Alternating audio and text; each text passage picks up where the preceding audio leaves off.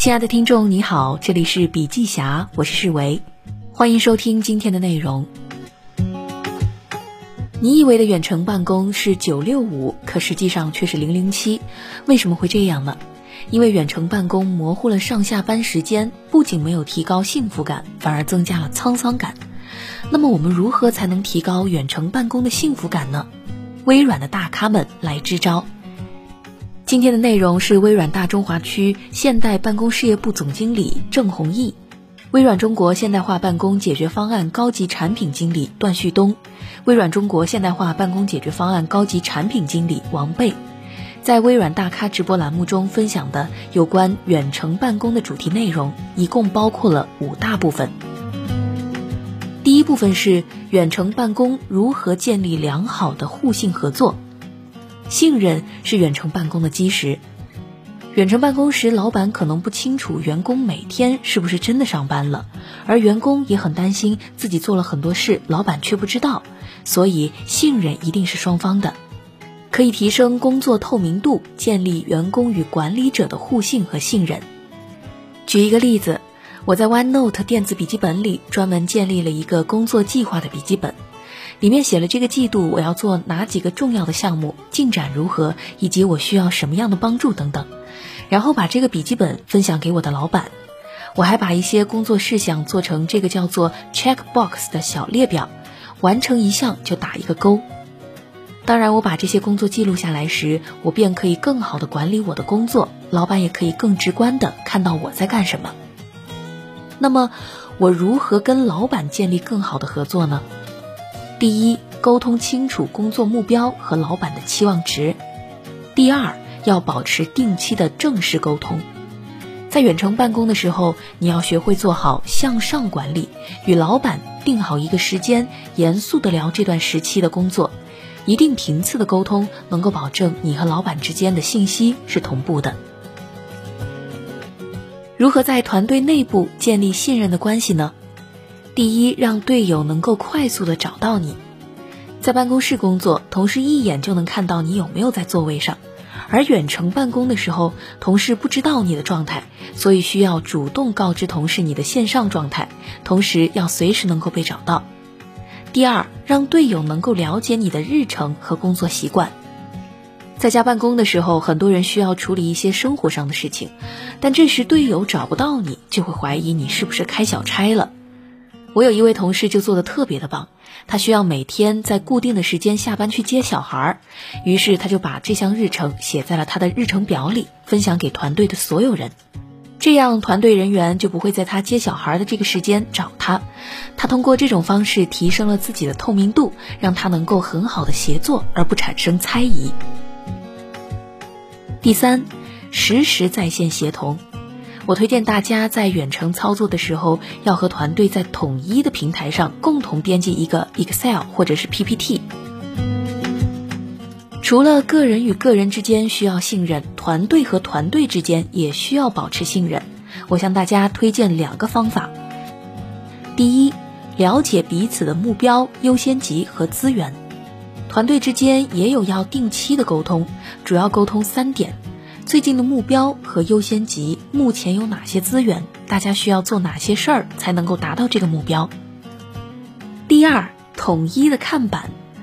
微软使用一款名为 Scorecard 的看板，在不涉及到部门机密的情况下，我们会将这些看板和 KPI 分享给兄弟团队，让他们知道我们团队目前在做这样一件事情，这样大家就会更好的形成一些合力。第二个部分是如何提升生产能力。在远程办公的时候，很多人都在讨论工作的状态。实际上啊，工作状态背后隐含的一个概念就是生产能力。生产力分为两种，一种是个人生产力，第二种是团队生产力。提升个人生产能力需要做到以下几点：一、规律的作息时间；二、良好的工作状态。在公司的时候，周围人都在工作，这种氛围可能会对你产生正向的影响。同时，有时候老板会督促你，你的状态也会因此得到一些调整。在办公室也需要找到自己的工作状态。第三，单独的工作空间。公司里有各种各样的设施，你可以专注的工作。那在家办公也需要有一个独立的、安静的办公空间。第四，获得家人的理解支持。在家办公的时候，或多或少会受到家庭事务的影响，尤其是家里上有老下有小的工作者，这个时候就需要跟家人沟通，获得家人的理解和支持。五，熟练的使用 IT 工具。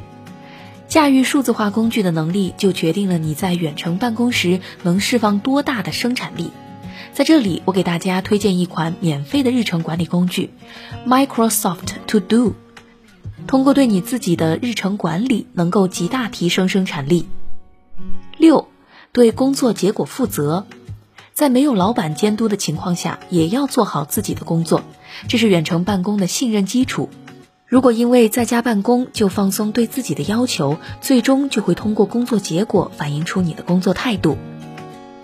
七，安排好工作优先级，先做最重要的事情，而不是被紧急的事情拖着走。什么是最重要的事情呢？我认为是年末业绩考评的时候，老板能记得你的那几件大事情。做很多小事，不如做一两件拿得出手的大事，对业绩更有帮助。那除了提高个人的生产力，提高团队生产力，我总结出了四个要点：一，能够高效开展会议和讨论。远程办公时，提倡大家要开小会、开短会。开会之前把日程表发出去，让每个人清楚的知道他需要做什么，这样就能让所有人保持专注，达到高效会议的目的。二，能够快速的创建虚拟团队。我们通常创建虚拟团队的方法是拉群，但拉群只能解决沟通问题，无法解决协同问题。三，能够高效进行线上的协同。我们经常会发现，虽然在一个群里，但是有许多不同版本的文档，这就需要有一个工具平台能够支撑大家一起协同编辑。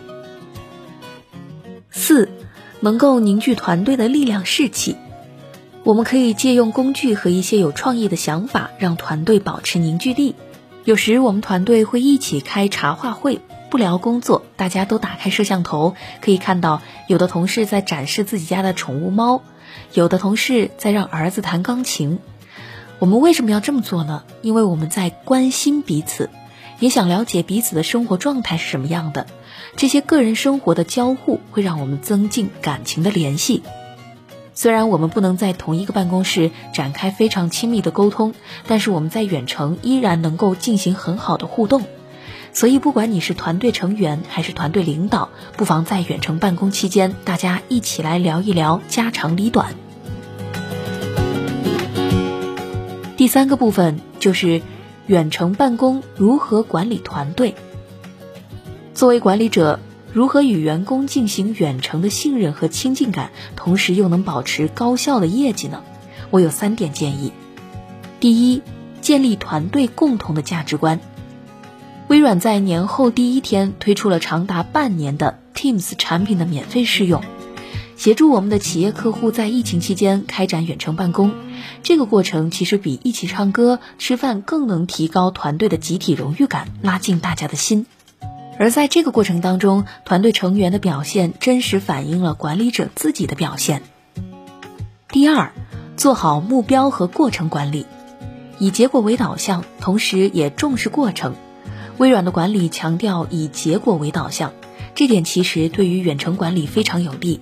但是如果要确保结果不让人失望，同样需要重视过程的管理。过程管理的关键在于沟通的质量。管理者要与员工保持一定的沟通频率，帮助员工清楚每一个任务的 why、what 和 how。why 管理者要交代清楚工作任务的背景，为什么这个工作重要。what 管理者要帮助员工定义什么是成功，目标是什么。号管理者要指导员工如何展开工作，如何制定优先级。第三点就是建立员工的相互反馈机制。中国人的性格比较内敛，有时候不好意思向别人要反馈，也不好意思给别人提意见。我的远程管理理念是：有啥就说啥，本来距离就已经给沟通增加了难度，如果还是拐弯抹角，就更不利于大家相互理解。员工要敢于问领导，对自己有没有什么期望，有没有需要改进的地方。老板也要愿意分享反馈。第四个部分就是如何拿单做业务。远程办公期间，我们在第二季度拿下了一笔两百万美金的订单。能够拿下这么大一笔订单，离不开以下两点。第一点，与客户建立信任。首先要充分的去了解客户的需求，要和客户交互协同，这样他们可以知道整个项目的进展，清晰的了解我们每一步都做了什么，将要做什么。大家步调一致，有一个共同的目标，信任自然而然的就建立了起来。第二点就是要组建虚拟团队。这么大一个订单，我自己肯定是做不到的。于是我组建了一个虚拟协作团队，囊括了不同的部门、不同级别的员工，他们都可以参与到团队的沟通和客户的项目当中去。我们利用微软 Teams 平台进行了很多的交互。我以这个客户为例，我们不仅在 Teams 上集成了沟通协作系统，还把销售系统、商机推荐系统也集成到了 Teams 上。大家除了可以及时的协作，还可以了解到哪些部门在参与这个项目、项目的进展以及未来的发展。也就是说，通过 Teams 这个协同工具，大家可以了解到整个项目的管理，并且做到整合。最后一个部分，第五部分，远程办公如何保证信息和数据的安全呢？安全是远程办公的红线，但很多人对于信息安全只知道，但平时却不注意。这里给大家提两个小建议：第一，对数据安全保持敏感度。所谓的敏感度，就是当你发布内容的时候，问一问自己，这个内容能不能在这里发？这么发合适吗？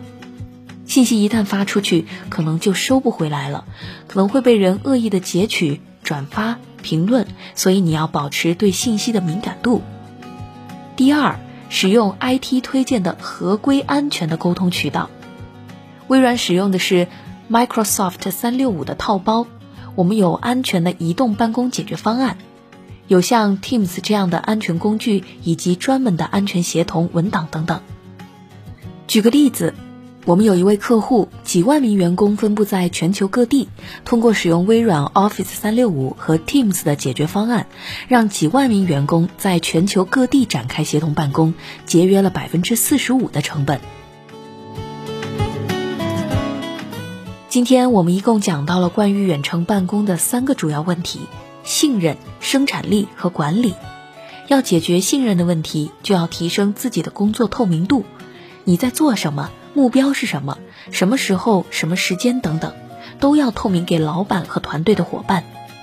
要解决生产力的问题，就要管理好自己的作息时间、工作状态、工作目标，以及获得家人的理解和支持。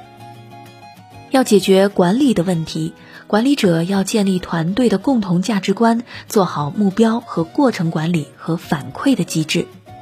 在最后。用《论语·卫灵公》中的一句话来结束今天的分享：“工欲善其事，必先利其器。”那好了，以上就是今天的所有内容，感谢您的收听，我们明天再见。